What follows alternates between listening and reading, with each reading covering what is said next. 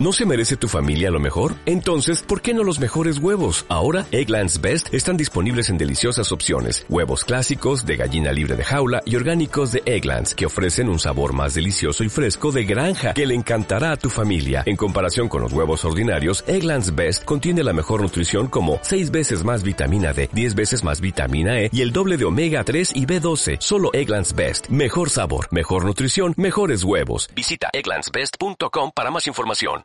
Bienvenidos, queridos oyentes. A continuación, os vamos a ofrecer la grabación de la conversación que tuvimos en el Salón del Cómic de Guecho con Emma Ríos, autora, junto a Kelly Sue de Conic, de Pretty Deadly, Bella Muerte. La calidad del sonido no es la mejor, pero tranquilos, se entiende todo perfectamente.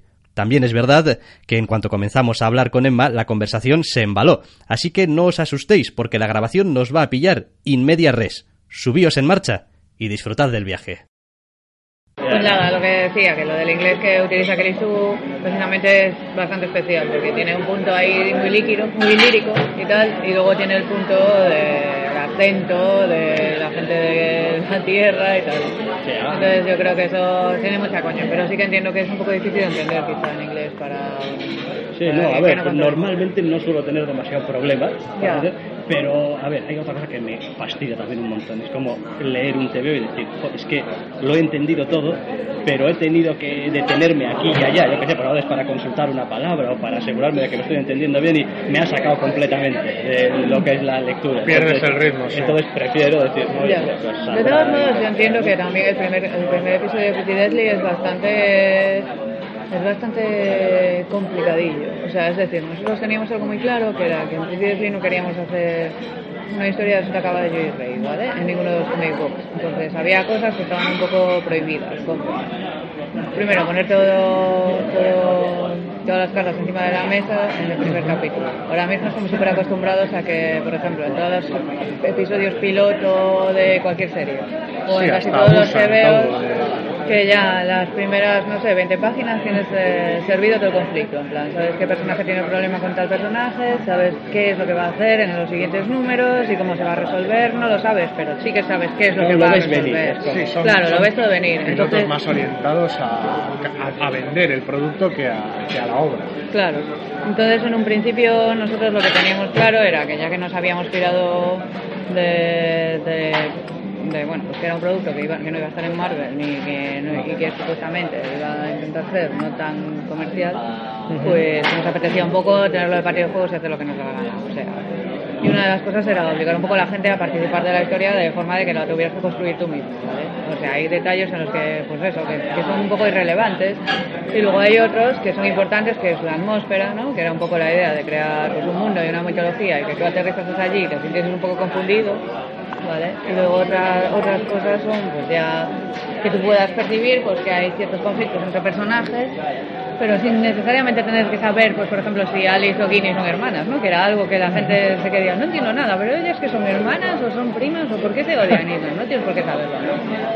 Plan, sabes que hay un conflicto entre estos dos personajes, estos dos personajes y tú, pues eres un espectador que puede, te puede tocar más o menos o te puede importar una mierda, ¿no? O sea, es que al final la idea es que no te importa una mierda y que sí que te acabes enganchando un poco a las cosas que estás viendo.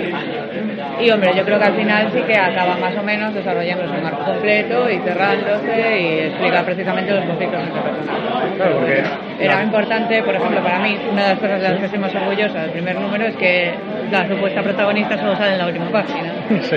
Y eso desde luego no es algo que sea muy normal, ¿no? Y luego que tampoco tiene una estructura de, pues eso, de, de introducción o de desenlace, sino que se desarrolla de otra forma, un poco más orgánica, plan para enseñar la atmósfera. Sí, porque es complicado crear una atmósfera de misterios si realmente lo explicitas todo.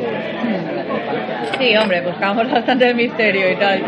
A lo mejor nos pasamos un poco por momentos, yo lo puedo entender y tal, pero bueno, es que eso yo creo que es más que nada porque el público, pues especialmente en el mercado americano, que está acostumbrado pues, a lo mejor a leer los que hacíamos en Marvel o lo que sea, pues quizá no esté tan acostumbrado a pues, este otro tipo de narrativa o este tipo, otro tipo de historias y tal, y entonces pues yo qué sé. Nada, trabaja un poco, ¿no? Con la Es, es cabeza. también un poco dual, ¿no? Porque siempre se dice eso de que a la gente estamos muy acostumbrados a que nos lo den machacadito, pero al mismo tiempo cada vez que hay una obra de calidad notable que se sale, es como todo el mundo vamos allá como, como moscas a la miel, porque es como, es que... Sí, a ver, yo me quedé, me quedé muy contenta porque realmente no sabía cómo iba a ser la reacción. Y recuerdo que eso, cuando habíamos lanzado el primer número, la gente estaba como, Dios, no he entendido nada.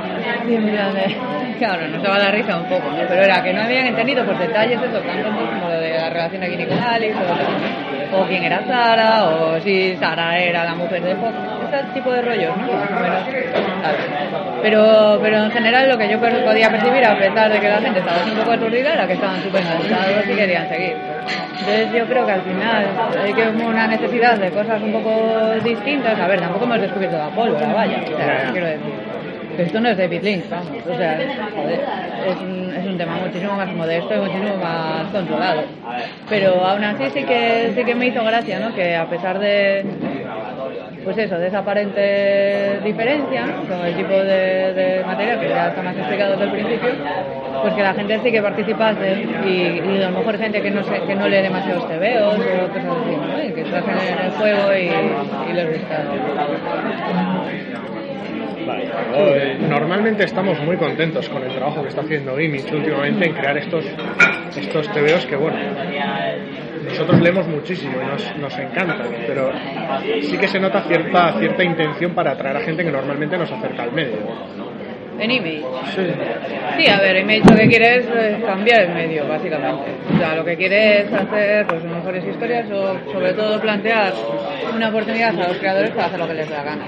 O sea, Image lo que supone ahora mismo es libertad total y encima, pues eso, pues, se trata de una, básicamente, una cooperativa en la que todo el mundo, pues, eh, más o menos se, se- se reparte las cosas y tal, pero ellos se quedan se queda muy poco de un po- muy poco porcentaje de lo que es la, la edición escrita y luego aparte todo es de los autores. Ellos no ven absolutamente nada de, de, pues eso de otro tipo de medios como, pues, como el cine o cosas así y hombre lo que está construyendo o quiere construir es una especie de plataforma en la que los autores pues, obren con total libertad y protegerlos ¿no? y así convertir eso en vendible entonces, hombre, yo creo que eso, un planteamiento de ese tipo, de proteger los derechos de los creadores todo eso, que ya lo habían hecho en cierto modo en los 90, pero ahora mismo pues es un paso más, eh, pues yo creo que eso está cambiando un poco las cosas.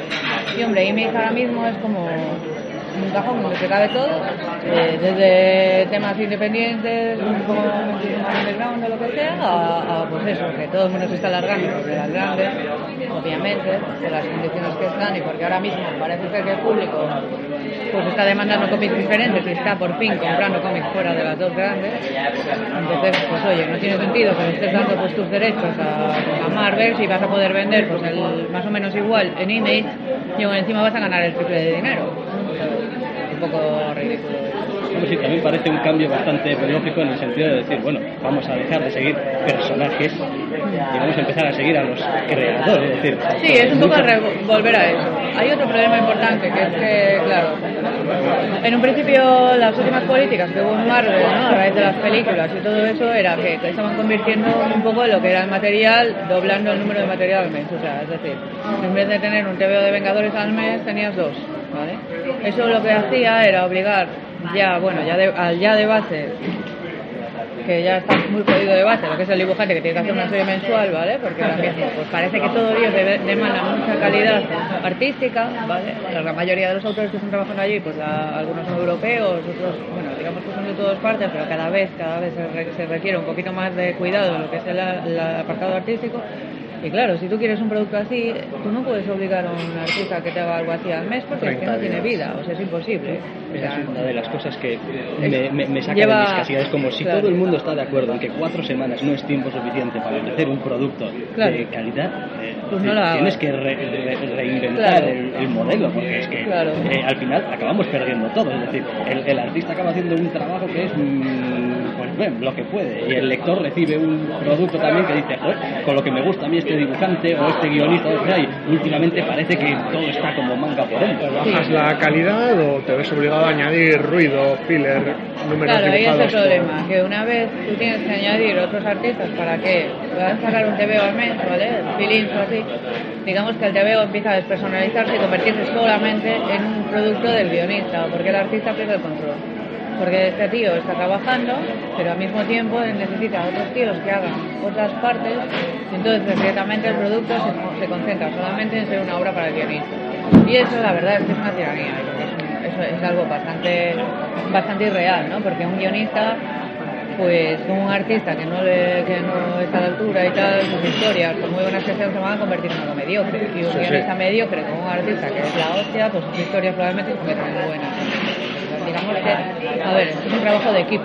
El guionista y el dibujante no se deben separar. De hecho, se nota bastante, yo creo que cuando yo trabajo con Kelly con, lo mejor el trabajo que yo tenía en Marvel, o como yo trabajo con Kelly en, en Pretty Deadly, que es de forma mucho más orgánica, mucho más, conectado y yo creo que siempre se nota, se percibe la diferencia.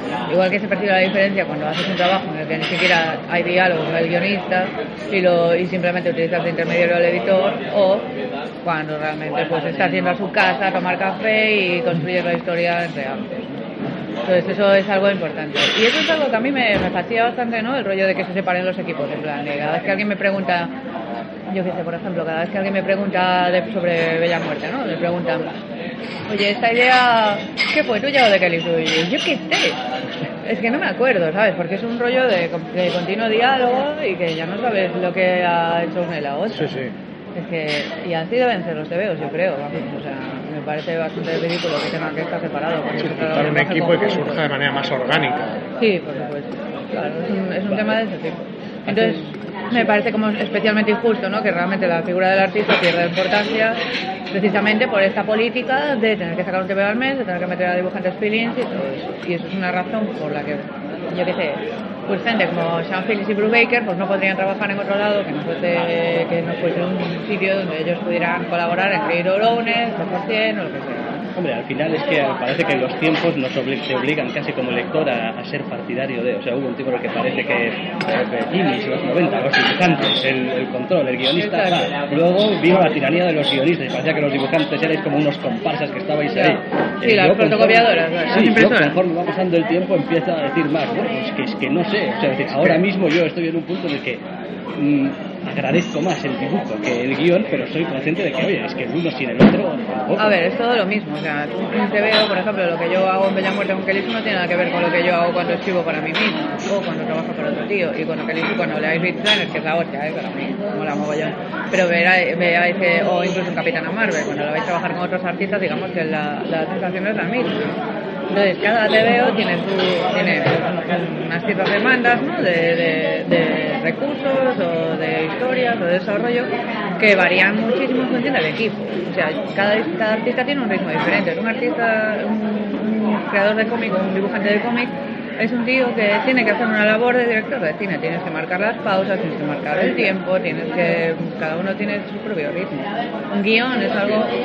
Es una idea y los diálogos, o sea, sí que son importantes, lo que es la sonoridad de, la, de las palabras, pero al mismo tiempo a ver, yo entiendo que a lo mejor gente como Alan Moore que no te deja mucho margen, nunca he trabajado con él, obviamente, pero sí que sé que es un tío que, que precisamente quiere tener controlado todo eso y te hace los layouts, los diseños de página y tal.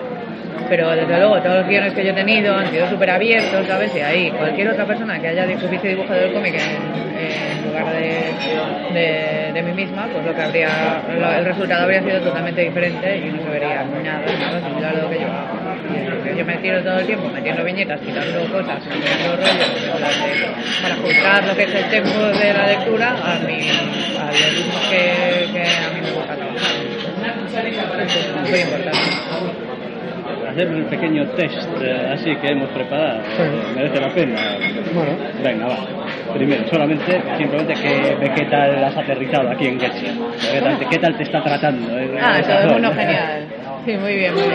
Y además incluso hay tiempo tropical, lo cual es como flipante, porque venía de Coruña, que hacía un frío de la leche, y ni siquiera mira el tiempo que hacía, y llegué con el abrigo y la bufanda y bueno, a quitarme ropa ya directamente. Sí, hemos Nos tenido- pasa hasta nosotros. hemos tenido suerte y venimos de cerca. Sí, ¿no? Eh, lo del cartel. Eh, Sí. ¿Fue un encargo, una sugerencia, una petición? Me lo pidió Borja, Borja me, me pidió que me preguntó si me apetecía hacer el cartel de este año y la verdad es que me hizo ilusión.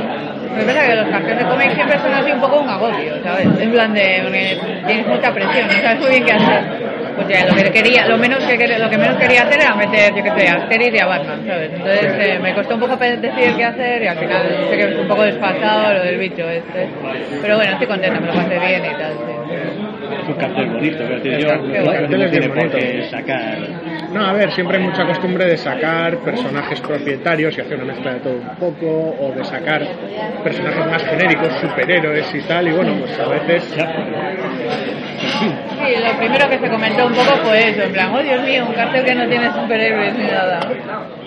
Oh, Dios mío, qué bien tener un cartel que no tiene superhéroes. Necesitamos a Batman en todas partes, Algo carajo. así, ya está bien de darle publicidad gratis. Que encima no pagan una mierda. Y luego demandan al Al Valencia.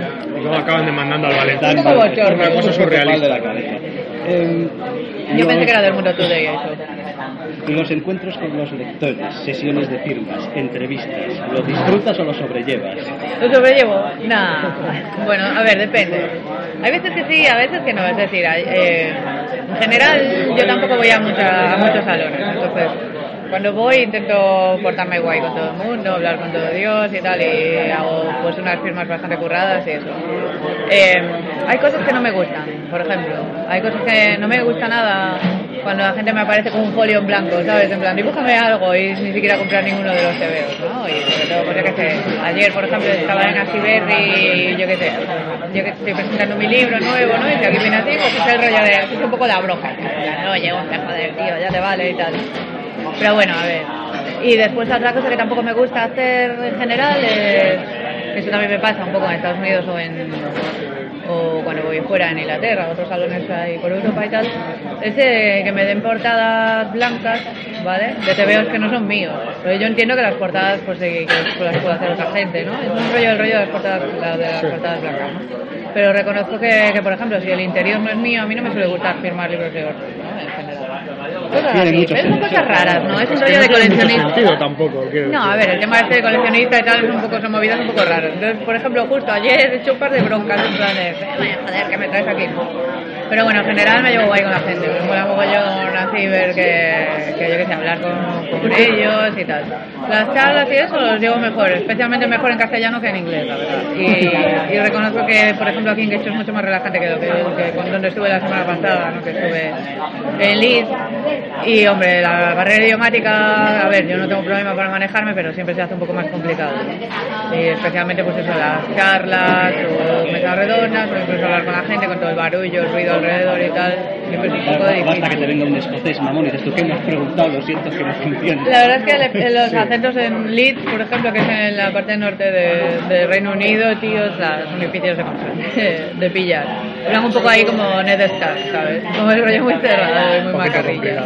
Y es un poco pillado, es un poco difícil de pillar, pero bueno, más o menos ya, ya estoy acostumbrada y fuera del paso.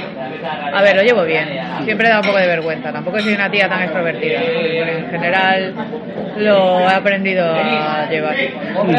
Pero bueno, por ejemplo, eso que tú es mucho más abierta y todo el rollo que yo, ¿no? Pero Eh, Bella Muerte sale en Estados Unidos, es un éxito.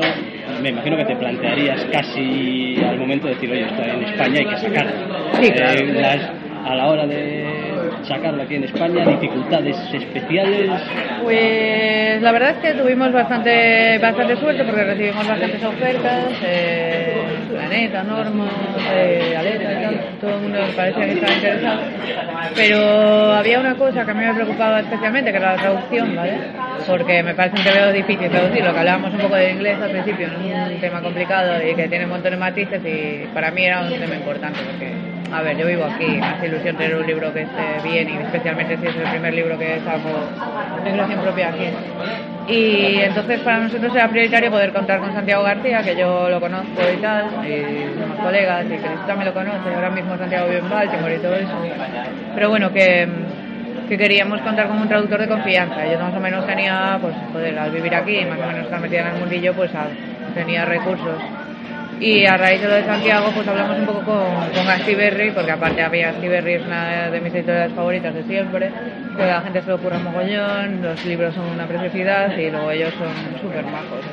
Entonces, claro, pues a mí no tenía muy claro a ver si el perfil del libro iba a encajar allí, ¿no? Venido del mercado americano y tal, pero, pero claro, tampoco hablando así un poco con Santiago y con, y con ellos, o sea, tampoco es que haya mucha diferencia. Un TV de aventuras, no hay mucha diferencia, por ejemplo, en algo como Beowulf. Entonces es un TV de aventuras, de autor, que tiene pues, un lugar que, puede, que ellos vamos, no duraron ni un momento, eh, lo aceptaron, les encantó y tal, y decidieron publicarlo y claro, yo no podía estar más feliz, la verdad, el libro ha quedado súper bonito. Eh, incluido así algunos extras y tal, y hemos incluido textos que no salían en la edición americana el trade paperback de, de Kelly y eso, entonces pues nada más. Ahí supongo que es cuando entra también esa pequeña edición de decir, eh, esto es mío y puedo permitirme que en la- esta edición salga esto, Sí. que esto cambie y ese tipo de cosas. La siguiente me la salto porque preguntaba un poco precisamente cuál era lo que más te había preocupado, la traducción, la encuadernación Sí, la del papel, la reproducción del color. No, la traducción sobre todo era lo que más nos importaba. O sea, yo sabía que iba a quedar bien editado y bien impreso porque realmente hacemos trabajo, siempre hacemos un trabajo de puta madre. Hay que ver el, mostrador, Sí, tiene unos el, libros el. Claro, y entonces pues mira, no tenía, no tenía ninguna duda que quería ir con ellos. Vale, luego está la cuestión de la colaboración, ya nos has comentado en la creación. Eh, a ver, a los que no hemos cogido nunca un lápiz a veces nos cuesta un poco entender a los dibujantes como algo que no sea como los plasmadores ¿no? de, guion. Entonces, eh, yo no sé si podrías darnos, a ver, es difícil, algún ejemplo, alguna cosa de decir, no, mira, pues eh, esta idea o esta escena que estaba más o menos pensada así, yo qué sé, le dimos la vuelta, lo hablamos mucho y Sí, al final hay varios, hay, vari- hay un montón de ejemplos de eso. A ver, un par de anécdotas.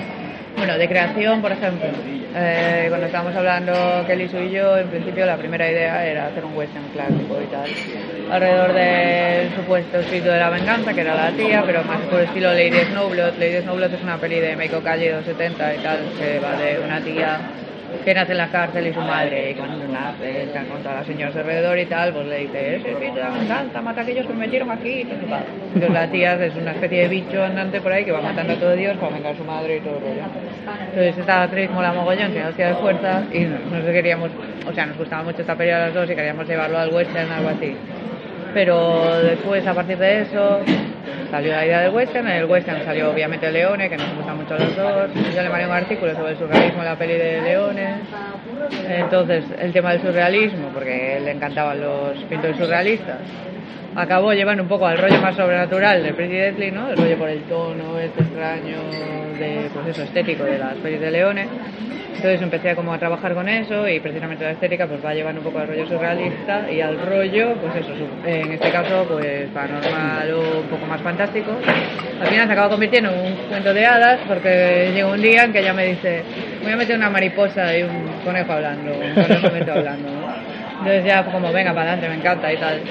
Un poco eso. Y mándame lo que te fumas también. ¿no? No, que va, sí, es que está guay. Al final, el tema, después de lo del conejo y la mariposa, yo más o menos empecé a trabajar con los diseños, al mismo tiempo estaba trabajando ya con los diseños, pero ella me dijo, va a haber una niña, no sé qué, con, con tal, podemos usar una niña, podemos tal. Yo le pedí a ella, pues un tío mayor, típico, ¿sabes? Como, como el Grit, ¿sabes? Un rollo, en dame un viejuno que mole, lo hacemos ciego, se corta la cara, el mismo, no sé qué, tal. Entonces la niña, por ejemplo, la dibujé con el abrigo de buitre porque sí, porque me, me salió. Entonces de repente el buitre se hizo súper importante, se convirtió en parte de la historia. De repente todos los personajes tenían un animal, porque la mariposa era Alice, el conejo muerto era Kini, el buitre era la niña. Y al final todo Dios al final acabó teniendo un animal totémico que se llevaba las portadas y cosas así. Luego como escenas puntuales, por ejemplo, Recuerdo que en el duelo, en el primer duelo que tienen Ginny y Alice, eh, en un principio Ginny iba a matar a Alice sin problema, ¿sabes? Iba simplemente se odiaban y se me querían matar y Ginny iba a matarla. A medida que iba desarrollando la historia, yo estaba dibujando eso y en plan, bueno, no encaja ni de coña. Entonces hablé con, con ella en plan de, yo no la veo, ¿sabes? Matándola. O sea, no la veo porque no me parece que esta persona que lo único que se preocupa es de vengarse de lo que le han hecho pues, a su madre y tal, se vaya a preocupar de esta otra persona que, vale, es una macarra de la leche, pero es una perdedora total. Lo único que busca es la aprobación, eh, todo el mundo la ignora, ¿sabes? es una desgraciada, entonces yo qué sé, es imposible que Ginny la quiere matar. Alguien como Ginny tiene que estar por encima de eso. Entonces en esa escena lo que hicimos lo cambiamos y hay un momento en el que cae el sable, que Ginny hace un gesto como para protegerla. En base de eso cambió totalmente la relación entre personajes y se reconstruyó desde el principio y cosas así y luego más cosas, no sé, la prostituta que sale en un momento cuando entra Alice en, la, en el salón, está como limpiando las axilas y todo el rollo. Por ejemplo, esa, esa chica no tenía, era, un, era decoración, no era un personaje ni muy la importante para nada. Pero hay un momento en el que yo que mire la cámara, precisamente como es súper importante los personajes secundarios, pues parece que esa imagen al final acaba teniendo un montón de fuerza porque es como que la, la tía se está mirando en plan de es que ya me da igual estar desnuda, ¿sabes? Estoy completamente. Eh, y entonces la tía al final acaba saliendo porque precisamente en esa viñeta tenía un montón de fuerza, y parece que estaba viva, vuelve a salir después y se convierte en un personaje real y todo eso. También es verdad, fue idea mía que Sara fuera negra, hablamos un poco del tema racial, empezamos a meter cosas porque habíamos, bueno, a raíz de un personaje que habíamos visto en internet y tal, de una tía negra que iba el Pony Express, le dejaban entrar a beber con los señores en los salones y tal, que la tía era una pistolera brutal. Bueno, un montón de cosas, o sea, se va todo retroalimentando completamente y al final pues sale lo que sale. O sea, y eso en el segundo arco, por ejemplo, estamos, o sea, realmente la historia la construimos entre los dos. Luego ella va- vamos, hemos decidido trabajar por escenas en lugar de un vídeo completo. Entonces, en un principio tenemos un esquema a seguir, pero vamos trabajando escena a escena y se va a retroalimentar una cosa. Sí, que una cosa te lleva a la otra. Claro, entonces trabajamos un poco así. Vale, Marta, estás un poco harta de que te preguntemos invariablemente casi como, oh, Bella Muerte, una guionista mujer, una artista Ah. mujer, una colorista mujer, como si fuese Estoy harta, como pero te lo contesto el- Como si la colorista no trabajase en 20 colecciones o 30. Sí. Ya, ya. Eh, sí, sí, no, pero... No, bueno, que sí, que el equipo es femenino, vamos, Pero, sí. no, pero vamos, quiero decir, eh, no sé si es un poco de señal de lo mal que andan los tiempos o qué, No. el hecho de que sean noticia. Que, pues, Ah, bueno, desde luego, a ver, sacar, ¿no? a ver, es que, joder. Es verdad que ahora están cambiando un montón las cosas y que hay un montón de tías dibujando y trabajando en TVOs y de hecho, joder, hay un montón de tías que estamos vendiendo bastantes TVOs, ¿sabes? A nivel pues, internacional, que es una novedad. Que algo, por ejemplo, como Bella Muerte con guionista, dibujante, colorista y tal, pues sí que, que, sea- que tenga tantas ventas o que se oiga tanto hablar de ello y eso. Pero, pero bueno, a ver, es una cuestión de estadística. Es cierto que hay menos tías todavía que leen cómics, ¿no? Esto tiene, tiene muchas razones de ser, a pesar de que eso, las cosas están cambiando, tanto en cómics como en videojuegos. Ahora pues casi llega un 40% de lectoras y se, a todos nos se llena la, la boca diciendo que son un nuevo público y que hay que orientar productos hacia eso porque la pasta y todo el rollo, ¿no? Pero pero bueno, a ver, es una cuestión de que, joder, hemos arrastrado durante un montón de años pues unos esquemas clásicos de, de, de la literatura más tipo Ulises o yo qué sé, el rey Arturo, en que siempre, siempre se han seguido las pautas de que era el tío, ¿no? Un esquema patriarcal, que era el tío el protagonista y que era la tía la que era victimizada, ¿no? Para hacer sufrir al protagonista, o que las tías solo tenían rol de tías, no podían ser ni panaderas ni carpinteras, en cambio los héroes podían ser panadero, carpintero, guerrero, lo que sea, ¿no? Entonces tú, yo qué sé, hay un grupo, si hay un grupo en plan, el, pues no sé, el héroe, el amigo del héroe, que pues yo qué sé, es el ladrón y tal, y luego estaba la tía, que solo era la tía, ¿sabes? En general, Sí, sí, igual, su- no tenía, no tenía ninguna papel. profundidad más allá de eso. Entonces un poco la, la sensación es que, que claro, esos temas se han gra- grabado a fuego durante un montón de años y están en todas las historias, ya, está- ya sea pues en cómic, en cine, en televisión, en literatura y tal, pues tienes el tema de los dragones y las princesas, ¿vale?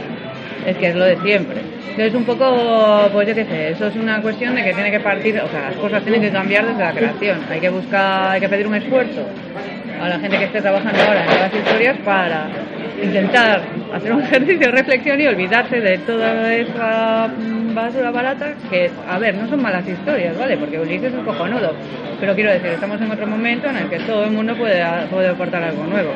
Y es cierto que, por ejemplo, yo que he leído TVOs desde que aprendí a leer, porque yo aprendí a leer con, leyendo TVOs, Sí.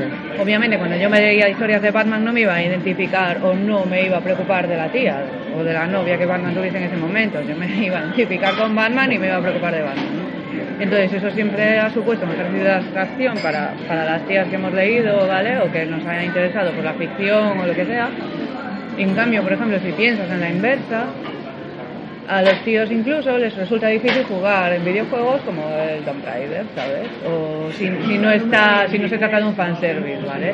En plan, digamos que, por ejemplo, una un tío nunca ha tenido que hacer, en general, ningún ejercicio de, de, O sea, vosotros nunca habréis tenido que hacer ningún ejercicio de abstracción para intentar pensar cómo pues un personaje tal, ¿no? Rara vez porque que siempre nos han dado la comida a la boca, vamos. En ese Sí, a aspecto. ver, eso claro, entonces claro, hay machismo en los cómics. Ay, no hay machismo, ¿qué va? No sé qué, joder. Pues a ver, esto es algo que, que existe, que está ahí, que es- no es que sean los cómics, es que está en todas partes, ¿sabes? O sea, nunca ha tenido un lugar, nunca ha habido un hueco. Entonces, ¿qué pasa? Ahora mismo, pues si tú haces una historia en la que el equipo es femenino, pues evidentemente pues los personajes femeninos pues van a, van a ser, bueno, pues va a haber un montón de personajes femeninos que tendrán allí un rollo y que desde luego no van a ser una lámpara en una esquina de habitación y que van a ser tías que dan miedo, van a ser tías pues, que sufren, no, te- no es el rollo de decir voy a hacer un personaje femenino fuerte, ¿no? Joder, tío, a veces la- la- lo único que hace falta es que tenga cierta profundidad, a veces la debilidad es la Voy a hacer un personaje femenino, todo Voy que a un ser una personaje. persona, ¿sabes? Ese es el rollo, ¿no? Es la personal que pensar que las tías son personas y que pueden estar en cualquier TV. Afortunadamente, pues yo que sé, el manga ayuda un montón porque hay cosas como Nausicaa, que es un TV completamente antipatri- antipatriarcal, hay cosas como pues en Akira el personaje de Kai es súper importante, o Alita, o siempre ha habido pues otro tipo de, de planteamientos que no estaban tan arraigados a este rollo nuestro cristiano, anglosajón, no sé. Sí, que al abrirse el mercado y al ir más allá del superhéroe ha habido sitio para más cosas. Sí, sí, pero bueno, que lo que digo es eso, que a ver, no, que, que uses un personaje femenino no quiere decir que la tengas que poner a ser marine, ¿sabes? O de que la tengas que poner a machacar gente. O sea, simplemente es que si tú metes un personaje de colega de alguien que sea una persona normal y, que puedas pensar que pueda tener sus propias historias también, ¿no? Y entonces un poco eso. Entonces, ¿qué pasa? Pues que a medida que esto vaya cambiando, al igual que sucedió con el manga, pues vendrán más lectoras. Y ahora, pues las lectoras que empezaron leyendo un manga, pues ahora están leyendo también otro tipo de TVO más adulto. No digo que el manga no sea, no sea un TV Sí, sí, adulto, hay un poco de todo, porque el ¿vale? manga tiene de todo. Pero digo que tú una vez entras a aprender el lenguaje de TVO, pues ya te sientes atraído por ese lenguaje, ¿no? Que si pues mitad imagen o mitad, Sí, y es, mitad es más importante no generar rechazo que realmente andar buscando un público determinado. Claro, exacto. Es, una, No se, es un rollo trata de que tan- sea algo abierto. no se trata tanto de incluir como de no dejar fuera. A ver, a mí no me mola nada ir con la bandera, como no le gusta a nadie, ¿vale? Yo obvia- Sí, sí. obviamente soy feminista, no tengo ningún problema en decirlo, joder, tío, porque, a ver, soy una mujer, pues hemos pasado un montón de putadas durante todo este tiempo y tal. Y hombre, además es esto, tío, que yo siempre me he movido en ambientes que eran preferentemente masculinos, entonces nunca jamás me ha tratado nadie mal, nunca jamás me han juzgado ni nada, pero sí que es verdad que siempre te estabas cuestionando en plan, a ver, pero qué cojones, ¿por qué es raro que yo esté aquí, no? ¿Y qué pasa? Que ahora, por ejemplo, que Liu que además es súper activista de este tema, que además tiene una hija, todo el rollo, y yo que sé, monta estos tinglados como las Carol Corps, ¿no? Que hace, es que realmente en Estados Unidos es un poco todavía más radical, ¿no? Porque allá es verdad que a las tías, hay ciertas tías que les cuesta ir a las tiendas de TVOs, o no sé, o que se sienten como en un entorno un poco hostil, o que son un poco más conservadores y tal. Ahí también depende mucho de la personalidad de alguien, ¿no? Pero lo que sí que reconozco que, joder, a mí me impacta cada vez que voy fuera, o incluso ayer, que ayer vino una chica a la cola, solo vino una. Una. Sí, bueno, a ver, vino otra chica más, pero en plan, chica pequeña, jovencilla, que ya leía Capitana Marvel, que tenía allí el rollo, vino una, ¿no? Y estaba súper corta. Pero digo, ese tipo de perfiles de gente que está empezando a leer ahora y que se acerca a mis colas y me miran así en plan tal, en Estados Unidos y en Inglaterra me pasa mogollón. En plan de, joder, tú lo ves y te miran con una cara de, en plan, gracias por estar ahí, porque por lo menos soy normal, ¿sabes? Sí. Y soy jodidamente normal y no tengo que darle explicaciones a nadie. Y eso es la hostia. Joder, es una responsabilidad que tienes y que, joder, pues que si yo lo paso mal, pues tener que comerme alguna mierda o salir ahí, pasarlo mal con el inglés y tal, pues si lo que yo hago vale para que otra gente que venga detrás Sí, una cuestión no se sienta mal, pues creo que es mi puñetera obligación dar la cara y punto, ¿sabes? Sí, que solo con estar ya haces mucho ya. Sí, a ver, emociona mogollón, o sea, sin ir más lejos, en, en, en se me puso a llorar una tía en la cola, joder. O sea, a ver, llevábamos muchas horas, pero se me puso a llorar, tío, y yo me rompo, joder, eso te, te rompe, ¿sabes? Es un rollo... A ver, suena muy exagerado, pero es que realmente las cosas son así, o sea, no hay Todos, roles todos para tenemos aquí identificarse. dentro el, el, el, el corazoncito que Si no nos importase, no. No, No, pero es que es no- un no tema ya de... ahí. Dios, que estés ahí quiere decir que yo a lo mejor puedo llegar a estar Eso ahí. Es un rollo como bastante fuerte, joder. Y bueno, No sé, es bastante emocional todo. Y de este modo, tan abruptamente como empezábamos, acabamos. Punto y final para nuestro podcast. Inicialmente, una entrevista a Emma Ríos, la dibujante de cómics. Luego, una conversación con Emma Ríos, la creadora de historias. Y finalmente, una estupenda oportunidad de conocer a Emma Ríos, la persona.